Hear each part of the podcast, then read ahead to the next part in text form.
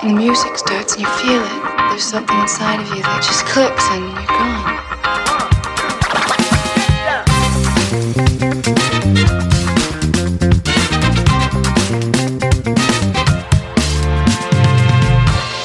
Plus qu'un sport, plus qu'une danse, le breaking est un mode de vie, une culture qui transpire le hip-hop. Un savant équilibre entre art et sport. Le break, avec ses b-boys et ses b-girls, ses danseurs et ses danseuses, ses codes, son univers autodidacte son show spectaculaire, le break sera un ovni lors des Jeux Olympiques de Paris en 2024. Retour sur son histoire, son développement, ses multiples facettes en cinq épisodes. Les débuts en France dans les années 80, le quotidien des danseuses et des danseurs, le son et le DJ, le phénomène pop culture et le chemin vers les JO.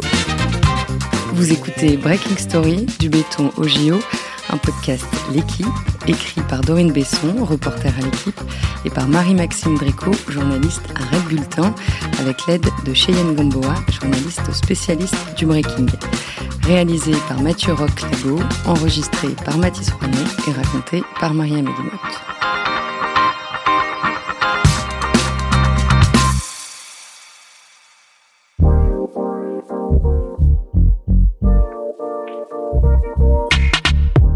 D'où vient le break? C'est ce que nous allons aborder dans ce premier épisode.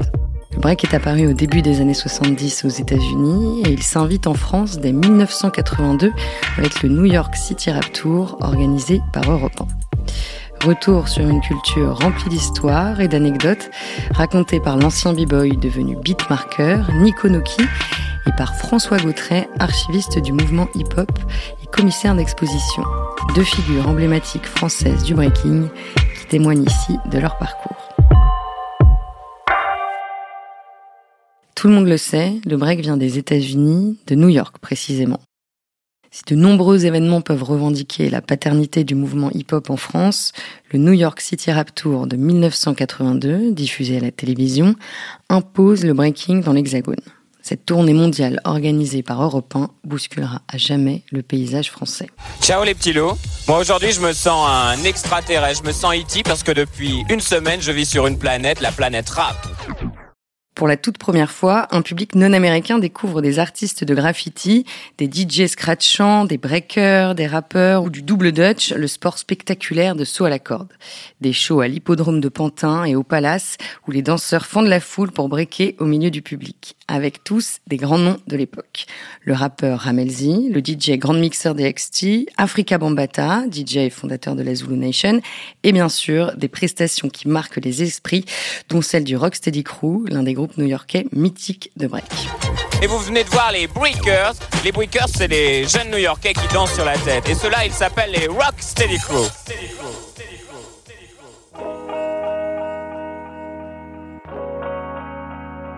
c'est l'élément déclencheur.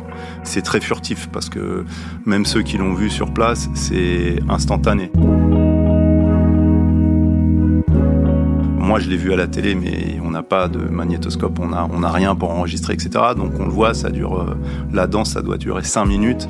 Et avec 5 minutes, après, l'année d'après, parce qu'on n'avait pas, n'y avait pas beaucoup de, de vidéos qui venaient, on doit quand même essayer de se rappeler ce qu'on a vu, de trouver d'autres références, en tout cas, qui se rapportent à ça. Donc c'est pour ça un peu les, les danses un peu russes, ukrainiennes, tu sais, les, les choses comme ça, les, films de Shaolin pour les mouvements.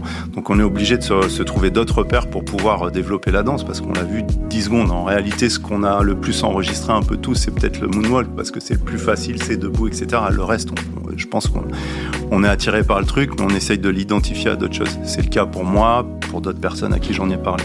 En gros, voilà, c'est le New York Tour, c'est le- en tout cas pour moi, c'est le point de départ et ma découverte de cette culture. Yeux rivés devant la télé pour celles et ceux qui n'avaient pas la chance d'être présents à l'événement organisé dans les salles à Paris, Lyon et Metz. Les spectateurs découvrent le b-boying, Nico aussi.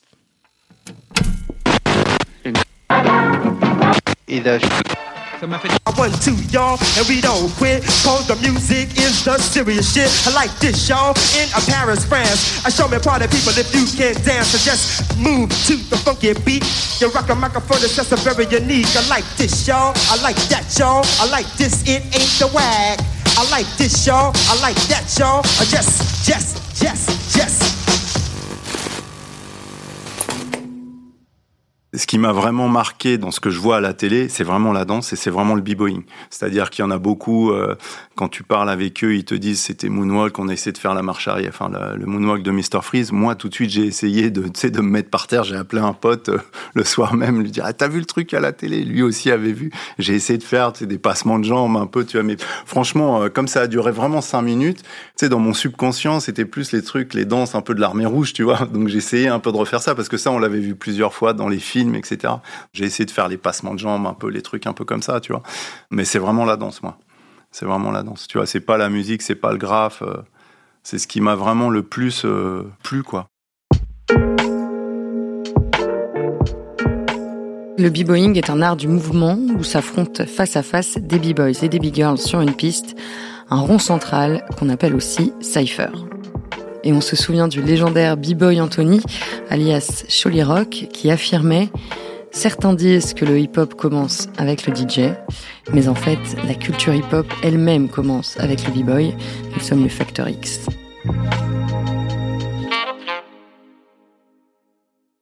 C'est vrai que New York City Rap Tour, qui arrive en 82, cette tournée européenne, marque les esprits. Euh, c'est organisé donc par euh, Bernard Zécry, euh, c'est Alain Manval qui est le présentateur. Sur l'héritage et la transmission, c'est vrai que cette tournée a eu un impact très important. C'est vrai que le cinéma, ça a été un vecteur très important aussi de, de transmission on a quasiment à ce moment-là, 83, 84, Style War, Wild Style, euh, Flashdance, euh, Beat Street, Break Street 84, tous ces films qui arrivent des États-Unis et qui finalement euh, inonde le monde parce que de l'autre côté, au Japon, euh, euh, partout, ça, commence. Et les premières images qu'on ait finalement, c'est les États-Unis à travers ces films, ces grands films américains finalement, avec des notions déjà du bleu, du rouge qu'on retrouve plus tard dans les battles de, de Red Bull. Mais c'est vrai que le bleu, le rouge, dans cette scène mythique, dans le Roxy de New York, dans le film Beat Street, c'est des moments clés aussi pour moi quand je, quand je, quand je commence la danse, parce que c'était tellement rare à la télé que ces petits extraits, quand on arrivait à choper la cassette, eh ben on la, on la regardait en boucle, en boucle et en boucle jusqu'à ce que ça soit même plus visible.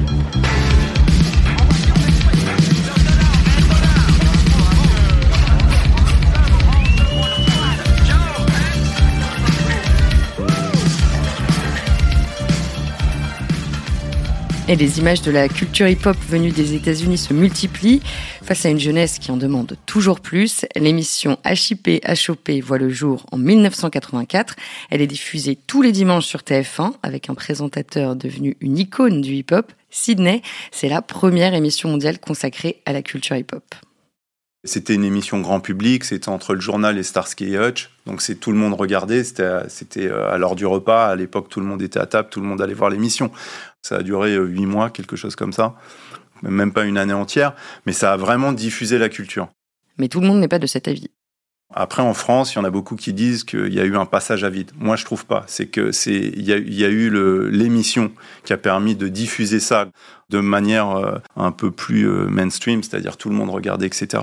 Mais la réalité, la création, elle se fait pas avec ce côté mainstream. La création, tous les spots euh, qu'on a pu voir dans l'expo de François à la Philharmonie de Paris, etc. Ça s'est fait vraiment avec les avec les gens qui faisaient vraiment partie de cette culture. Et on est revenu à la normale, où là, il y a vraiment eu la création, le terrain vague de la chapelle, les graffeurs, les danseurs qui sont restés, qui sont devenus des grands danseurs, les graffeurs qui peut-être qui avaient commencé en, en voyant peut-être cette émission quand ils étaient gamins, mais qui ont commencé à les graffer, etc. Donc là, ils développent. Il y, a, il y a un côté créatif, c'est pas parce que la culture hip-hop et la danse, c'est quelque chose qu'il faut créer. En réalité, il faut créer des mouvements, faut créer, c'est de la création.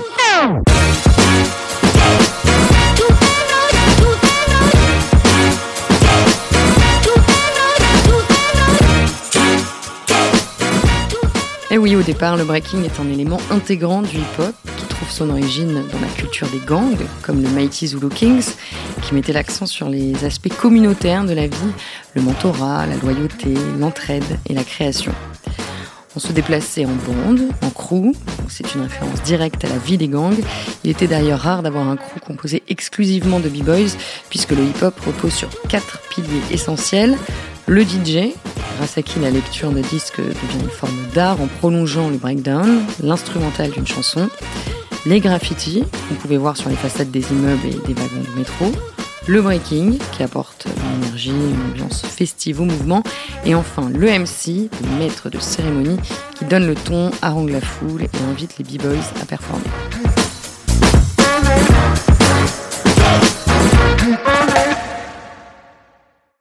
Et après, il y a eu aussi forcément la musique et les quelques clips qui pouvaient passer. Là, on arrive un peu plus tard euh, sur euh, Rapline, fin des années 80, début 90. Entre-temps, t'as Nova avec euh, avec Dynasty, Big Brother Hakim, euh, euh, Lionel D qui organise des émissions sur le, le rap. Et il y, a, y, a, une rythmique à la française, une identité à la française qui commence à, à se peaufiner, des rappeurs qui, qui commencent à avoir un, un, un, phrasé bien bien à la française quoi, parce que pendant longtemps c'était de l'imitation américaine. Et on ressent quand même cette culture au sens large. Ok, on est on est dans dans la danse, mais dans la musique, dans le, dans le style presque vestimentaire. La mode aussi avec euh, Ticaret, c'est une des premières boutiques de style vestimentaire où toute l'Europe venait euh, dans cette petite boutique à Stalingrad, dans le 10e, entre le 10e et 19e, et où euh, il fallait venir acheter sa nameplate pour avoir son, son nom euh, sur sa ceinture, son Kangol pour ressembler à LL Cool pour avoir sa double goose pour être comme les Run DMC. Et donc il y a tout un, tout un vocabulaire pour se reconnaître aussi. Alors parmi ces rappeurs français, on nomme NTM avec Joyce Coolchen, accompagné de DJ, mais aussi le belge Benny B, dont le rap plus conventionnel l'a mené jusqu'au plateau du club Dorothée j'ai rangé mes lunettes, ma jupe grise et ma paire de baskets, mon sombrero, mes patins à roulettes, ma petite radio, mon savon, mes serviettes. Tant, tant, tant, tant, tant,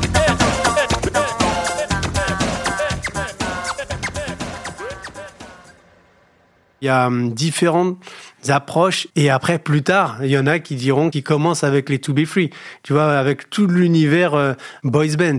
Il y en a plein ils me disent ouais mais moi j'ai pas honte de le dire j'ai commencé avec les boys band parce qu'il y en a euh, euh, Frank des To Be Free qui faisait le Thomas qui va au Battle of the Year et il y en a qui qui commencent comme ça. Il y avait aussi tout un truc où euh, fin des années 80 il y a euh, d'autres influences euh, cinématographiques comme euh, Les Guerriers de la Nuit, quoi, Colors, Boys in the Hood, euh, enfin tout cet univers gangsta qui arrive et tout ça. Il y a l'univers des, des, bandes, des gangs. Il y avait déjà Oal, la, la chasse au skin à l'époque.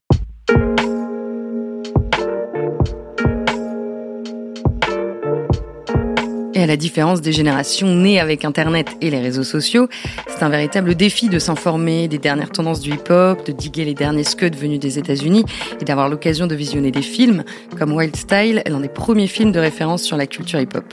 Et à défaut d'avoir des VHS ou la télé à la maison, pour progresser et développer ces mouvements de breaking, il faut rester à l'affût, s'entraîner sans relâche dès que l'opportunité se présente. Nico se souvient. En 84, 85, c'était, euh, on s'entraînait toute la journée. Le soir, moi j'habitais dans les Halles, donc on s'entraînait dans les Halles, sur, dans le forum des Halles euh, au départ, euh, qui a été détruit où il y avait la canopée. Il y avait une grande, une grande dalle en marbre en extérieur. On s'entraînait là. Et un peu plus tard, quand ils ont construit l'autre partie du forum, donc moi j'ai été m'entraîner place carrée, qui était mon spot à moi, en gros. Et, mais il fallait s'entraîner tout le temps, tout le temps, tout le temps, tout le temps.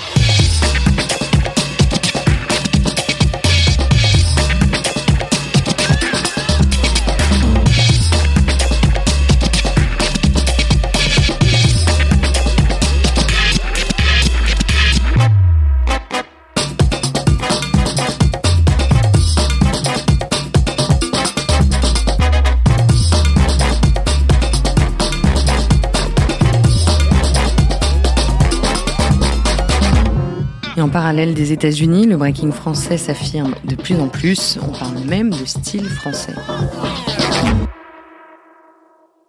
Il y avait tellement pas de référence que tu es obligé de t'imprégner de tout ce qui t'entoure. En réalité, pour moi, le hip-hop, c'était ça à la base. C'est comme la musique. On a, euh, bah, je fais Bissona Bisso, Passy, euh, c'est un groupe de, musique africaine. C'est le premier mix entre de la musique africaine et du rap.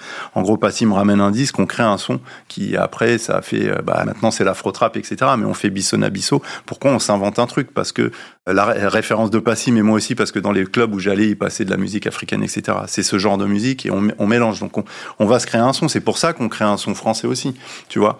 Et quand je fais Oricha, c'est pareil. Je suis fan de musique latine et tout d'un coup, je me dis, bah, je vais créer un mix entre le côté traditionnel euh, de la musique latine et la modernité du rap. donc on est, toujours à la recherche de la création, mais on se sert de ce qui nous entoure parce qu'on n'a pas n'a pas de groupe de musique pour faire le son, on n'a pas de salle de danse pour s'entraîner.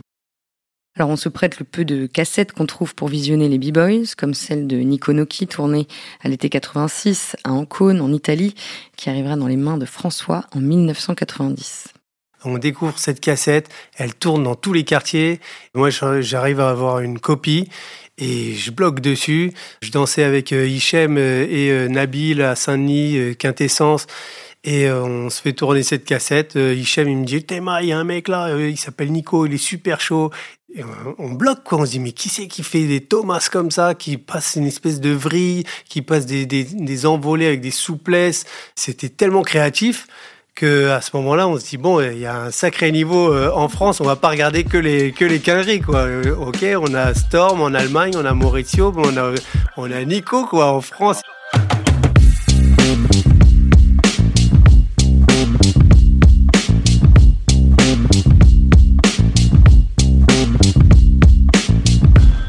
C'était sans compter le couturier et parfumeur franco-espagnol Paco Rabanne, qui a été un véritable soutien de la scène hip-hop et particulièrement des danseurs. Paco qui avait mis à dispo des danseurs, euh, qui avait ouvert un, espace qui était au départ fait pour que les musiciens africains répètent. Euh, euh, donc il avait, il avait acheté un lieu. Au départ, il voulait en faire un loft ou quelque chose pour lui. C'était tellement grand que ça s'est transformé en, lieu de répétition pour des musiciens, etc. Mais ça, c'était bien avant l'arrivée du hip-hop en France. Et quand le hip-hop arrive, à un moment, il ouvre cette salle aux, aux danseurs hip-hop. C'est en aparté, mais on se retrouve à avoir un lieu, un vrai lieu pour aller s'entraîner. Mais le reste du temps, on s'entraînait dehors. Bon, je m'entraîne à la MJ de Saint-Denis. Je rencontre Nabil de Quintessence, avec qui je fais un bon bout de chemin aussi. On, je rentre dans sa compagnie euh, Quintessence dès 95 et euh, on, se professionnalise, on monte des premières créations, des spectacles. parce que les seules scènes d'expression de ce moment-là, c'était soit euh, la télé, les quelques clips et émissions, mais sinon, il n'y avait rien, même pas de battle. Il y avait quelques espaces d'échange ou de clubs mais il n'y avait pas de battle en fait. Il y, avait, un battle dans l'année, c'était le Battle of the Year en Allemagne, et basta. Il y avait quelques cercles d'expression libre en Suisse. En France, il n'y avait pas grand-chose, euh, à part des clubs, euh, voilà. Mais j'étais trop jeune, moi, pour y aller. En France, au début des années 80, plusieurs lieux emblématiques faisaient vivre le hip-hop et le breaking la Grange Aubel, pour commencer, dans le 10e arrondissement de Paris, où étaient organisées des sessions de scène ouvertes par DJ Chabin. La discothèque parisienne de la Main Jaune, connue pour accueillir les premiers disco rollers, et c'est là d'ailleurs que le film La Boom avait été tourné. On peut aussi citer les boîtes du Domingo, la Main Bleue, le Globo et bien d'autres encore. Il ne faut pas oublier le Trocadéro, évidemment, et son parvis, là où les b-boys s'entraînaient sur un sol lisse et plat, en face de la Tour Eiffel, pour impressionner les touristes. Et puis il y avait le terrain vague de Stalingrad, lieu favori de nombreux graffeurs, près du métro aérien de la ligne 2. Et c'est là où Dynasty, pionnier du DJing et du rap en France, organisait des free jams, des mix en plein air. Partout, la communauté se retrouvait et s'entraînait. Et dans les années 90, les dynamiques d'expression changent et les danseurs finissent par délaisser peu à peu tous ces endroits.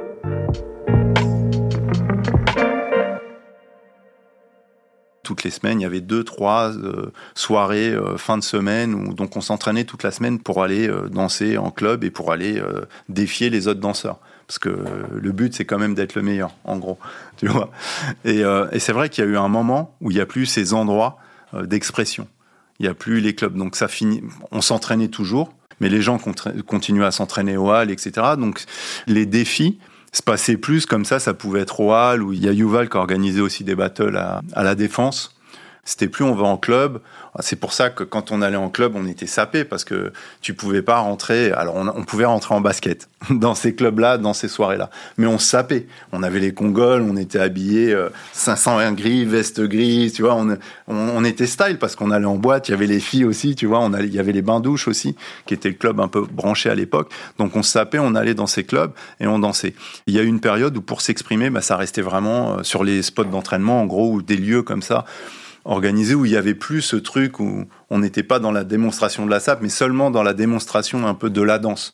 Et c'est vrai que le moment où ça, où il commence à y avoir des compagnies qui se montent et des spectacles qui prennent des danseurs, ça devient un autre moyen d'expression aussi. Parce que le problème qu'il y a, c'est on s'entraîne, mais c'est pour montrer. Tu peux t'entraîner pour toi tout seul dans ton coin, mais c'est faut aussi euh, réussir à avoir des lieux pour exprimer ce que tu as travaillé et ton art. Et quand tu les as pas, c'est compliqué.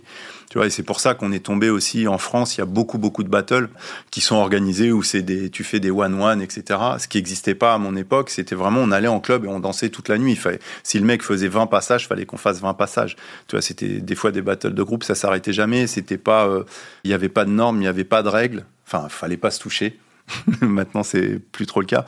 Mais c'est vrai que ça, ça a dû être dur pour cette génération-là de François où tout d'un coup tu t'entraînais sans avoir vraiment de lieu où tu pouvais aller t'exprimer.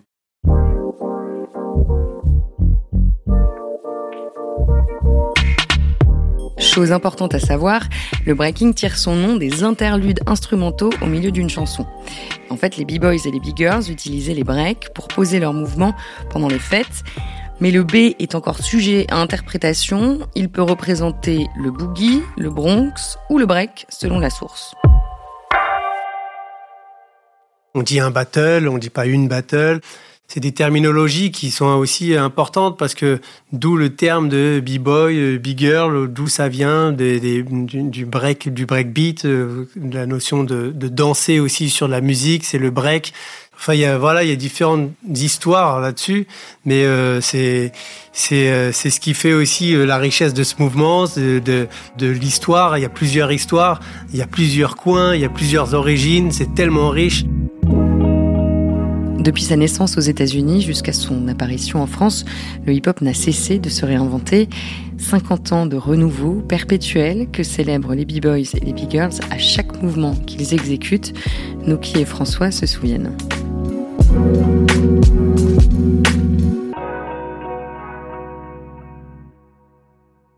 Quand ça arrive, je sais même pas si on appelle ça le break tout de suite. À mon avis, si ça se trouve, on dit on fait du smurf, mais très très vite, on, on break. On est des breakers, quoi. On rend le mot un peu français, quoi. Et euh, les histoires de, même de b-boy, b-girl, je, pense que c'est arrivé euh, super tard. Et, euh, et par contre, quand on dans, en 87, 88, quand il y avait les soirées chez Roger Bois de Funk, etc. Les gens du mouvement, les garçons du mouvement, c'était les b-boys et les filles c'était les fly girls. Mais est-ce que les b-boys c'était vraiment les breakers? Je suis même pas sûr. Tu vois, il y a des morceaux d'Onyx où ils disent b-boy, b-boy.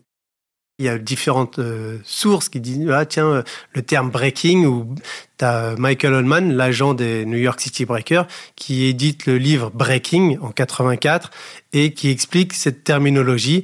Il dit bon le breakdance c'est un, terme euh, inventé par les médias mais que le terme breaking c'est le terme originel de cette danse de b-boying ou de donc euh, le terme originel, ça serait breaking, et il explique euh, dans ce livre-là que euh, un jour, ils aimeraient que ça entre aux, aux Jeux Olympiques.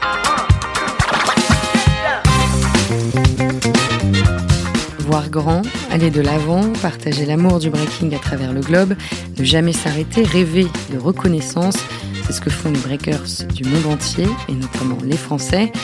L'objectif est atteint, puisqu'en 2024, les Jeux Olympiques accueilleront à Paris des B-Boys et des B-Girls pour une succession de battles au plus haut niveau.